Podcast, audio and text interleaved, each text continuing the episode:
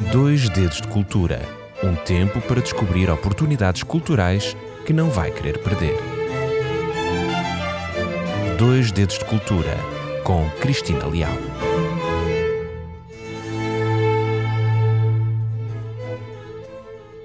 Olá a todos, bem-vindos a mais uma semana de Dois Dedos de Cultura. Eu sou a Cristina e vamos já sem demora para o tema de hoje. Ter água potável nas nossas casas é uma conquista recente do engenho humano e é um dado adquirido que não nos podemos dar ao luxo de descurar. Lisboa foi em tempos capital de um império que ia do Brasil ao Japão. Especiarias, cereais, tecidos, ouro, pedras preciosas, enfim, tudo chegava à cidade. Porém, faltava-lhe um dos tesouros mais preciosos: água. Os lisboetas tinham o maior rio da Península Ibérica, mas a água era imprópria para consumo. Finalmente, em 1731, o rei Dom João V disse de uma forma absoluta e convincente: Vamos construir um aqueduto, mas tem de ser assim uma coisa em grande, ao meu estilo. Chamou à corte os maiores arquitetos e engenheiros da altura e em 1732 inicia-se a sua edificação, sob o comando do arquiteto Manuel da Maia. Hoje já perceberam, vamos falar deste monumento histórico, o Aqueduto das Águas Livres. Iniciada em 1731, esta grande obra só iria dar-se por terminada 102 anos mais tarde. Passou por mais dois reinados, o reinado de Dom José I, de Dona Maria I, e contou ainda com a mestria de mais dois grandes arquitetos, Custódio Vieira e Carlos Mardel. Com Manuel da Maia, o aqueduto chegou à entrada de Lisboa. E já sob a orientação de Custódio Vieira, ficou completo o troço que atravessa o Val de Alcântara. Este engenheiro militar, Custódio Vieira, era uma figura notável e foi um dos nomes mais importantes da história do aqueduto. Ele inventou uma estrutura para conseguir transportar os carrilhões de Mafra, os famosos sinos do convento. E foi graças a essa estrutura que se conseguiram também erguer estas grandiosas e majestosas colunas. Como é que o fez? Infelizmente não se sabe ao certo, porque os planos da maravilha da engenharia viriam a desaparecer entre os escombros do Passo da Ribeira em 1755, quando o terremoto. Era neste local que se guardava boa parte dos documentos mais importantes uh, da capital. Finalmente, é com Carlos Mardel que o Aqueduto das Águas Livres viu o seu projeto alargado. A concretização do aqueduto implicou o recurso às nascentes de água existentes na bacia hidrográfica da Serra de Sintra. A sua construção só foi possível graças a um imposto denominado Real da Água, que foi lançado sobre bens essenciais como o azeite, o vinho e a carne. Digamos que este, a construção deste aqueduto foi feito à, à custa do povo, naturalmente.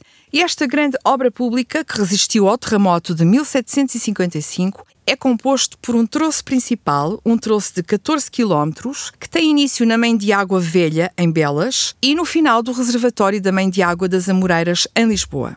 Este troço principal apresenta-se ao visível, ao escondido, de forma subterrânea, e quando vem à superfície é possível observá-lo, por exemplo, em Carenque, na Reboleira, na Damaia, em Alcântara, em locais onde os vales são de facto mais profundos. Uh, e este, esta obra também uh, apresenta vários troços secundários, além do principal, e esses troços secundários eram destinados a transportar a água de cerca de 58 nascentes. Além do troço principal e dos troços secundários, existem ainda cinco galerias que serviam para abastecimento de cerca de 50 chafarizes da capital. Em meados do século XIX, no seu total, o sistema do aqueduto das águas livres, dentro e fora de Lisboa, atingia cerca de 58 km de extensão. A água transportada era conduzida aos chafarizes colocados em diversos pontos da cidade e era feita através da rede de aquedutos, de galerias, e esta rede também encaminhava água para palácios, hospitais, conventos, fábricas e alguns particulares. As principais linhas da rede das galerias são conhecidas por Campo Santana, Necessidades, Esperança, Rato e Loreto. O aqueduto, infelizmente, foi desativado entre 1967 e 1974, dizem, devido à diminuição dos caudais das nascentes. Até ser desativado, transportou água de 58 nascentes sobre 127 arcos, dos quais se destacam os 35 arcos do Val de Alcântara, numa extensão de 941 metros. Um desses arcos é considerado o maior arco em ogiva em pedra do mundo, com 65 metros de altura e 28 metros de largura. Durante mais de 200 anos, este aqueduto forneceu diariamente mais de 2.300 metros cúbicos de água à cidade de Lisboa. E agora surge a pergunta: como é que a água era transportada? Então, eh, é de facto uma obra de engenharia hidráulica que ainda hoje em dia é estudada, mas ao longo do seu percurso a água era transportada por ação da gravidade com desnível de cerca de 3 milímetros a cada metro. E a pedra que foi utilizada na construção do aqueduto é uma pedra calcário de Liós, proveio de pedreiras locais e, no caso da travessia do Val de Alcântara, ainda é possível hoje termos vestígios da pedreira em Campolide, numa rua pequenina transversal à calçada da Quintinha ou então ainda no Parque de, de Monsanto. E este imponente aqueduto, esta imponente obra, revelou a sua excelente construção quando, em 1755, Lisboa foi destruída pelo terremoto, mas o aqueduto não sofreu danos significativos. Uh, Dá-se conta de, da queda de três clarabóias que rapidamente foram repostas. E a resistência da estrutura eh, deveu-se, por um lado, ao facto dos arcos não terem sido traçados em linha reta, o que conferiu uma maior flexibilidade, e, por outro lado, ao facto de estarem assentes em subsolo basáltico e ter sido usado ferro para o seu reforço. Para além de servir como canal de água, o Aqueduto das Águas Livres também servia como ponto de acesso à cidade, através de dois passeios que existem por cima dos arcos, e este percurso estava aberto durante o dia entre as 6 horas da manhã e as 10 horas da noite e servia de passagem a lavadeiras e hortelãos que eh, estavam na zona de Saloia e que abasteciam e serviam a Grande Lisboa. A passagem pedonal, infelizmente, foi interrompida devido aos crimes ali cometidos. E falar deste aqueduto e não fazer uma referência a um serial killer existente em Lisboa nesta altura era deixar este programa um pouco incompleto. É por isso que eu vos vou contar uma história dentro da história do aqueduto. É a história do bando de Diogo Alves, que assombrou a cidade de Lisboa. Em apenas seis meses morreram neste local mais de 60 pessoas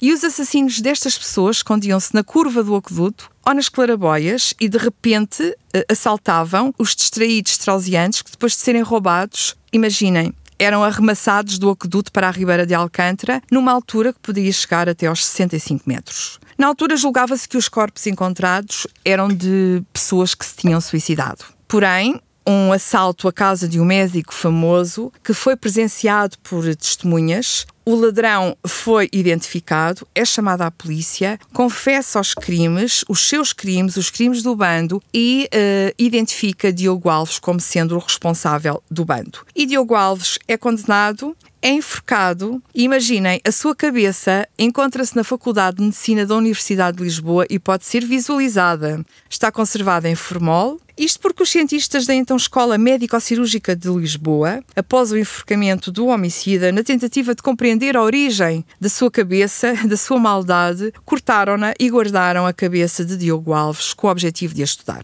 Pensamos que o estudo não foi feito porque, dado o estado de perfeita conservação da sua cabeça, revela que de facto o estudo não foi, uh, não foi realizado. Isto tudo para dizer que a cabeça deste homicida, deste serial killer de Lisboa, se encontra visível na escola, uh, na Faculdade de Medicina da Universidade de Lisboa. E o Aqueduto das Águas Livres é considerado desde 1910 um monumento nacional. E eu também não poderia deixar de referir que este aqueduto, projetado para abastecer a água a Lisboa, é também um testemunho exemplar do espírito barroco que dominou o século XVIII.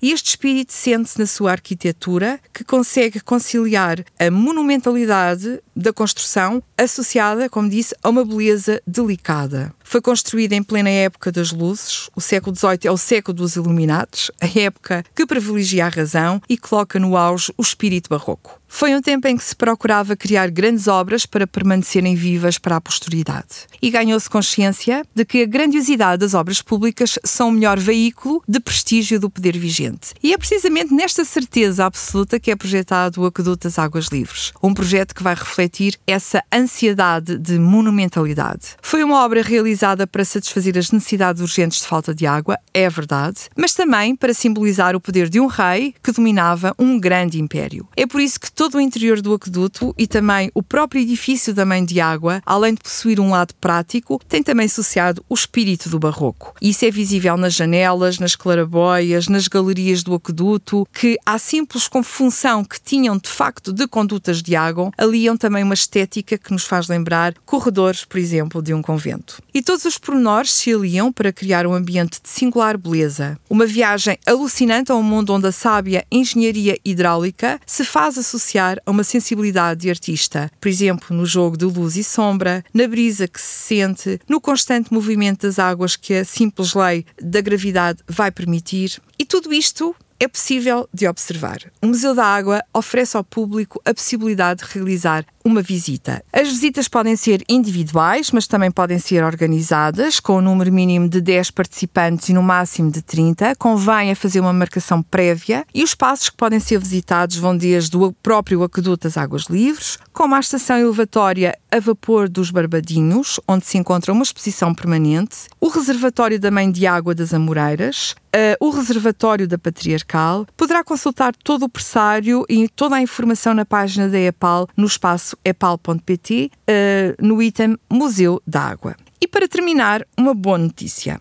O Aqueduto das Águas Livres vai voltar a ter água ainda este ano. Cinco décadas depois de ter sido completamente desativado por causa da diminuição dos caidais das nascentes, vamos ter de novo água a correr neste aqueduto. A empresa EPAL está a instalar 200 bebedores por toda a cidade de Lisboa e o que é interessante é que estes bebedores vão ter uma estrutura para que a água também possa ser consumida pelos animais de estimação. Está também a recuperar os chafarizes de Lisboa e vai abastecer com água o lago do Jardim do Príncipe Real. Vai ser também ser possível, já no final deste ano, fazer todo o percurso do Monumento Nacional, do Aqueduto Geral até à Mãe d'Água das Amoreiras, além da já conhecida travessia do Vale de Alcântara. E à Galeria Subterrânea Loreto, que já está aberta ao público, vão juntar-se as restantes quatro galerias que fazem parte do sistema e que poderão também ser visitadas. E hoje a nossa conversa já vai longa. Despeço-me relembrando que todos os programas de Dois Dedos de Cultura se encontram em podcast no Spotify e que podem acompanhar a reportagem fotográfica deste programa nas redes sociais da RCS. Até para a semana, se Deus quiser. Até lá, as maiores bênçãos de Deus para si. Dois Dedos de Cultura um tempo para descobrir oportunidades culturais que não vai querer perder. Dois Dedos de Cultura, com Cristina Leal.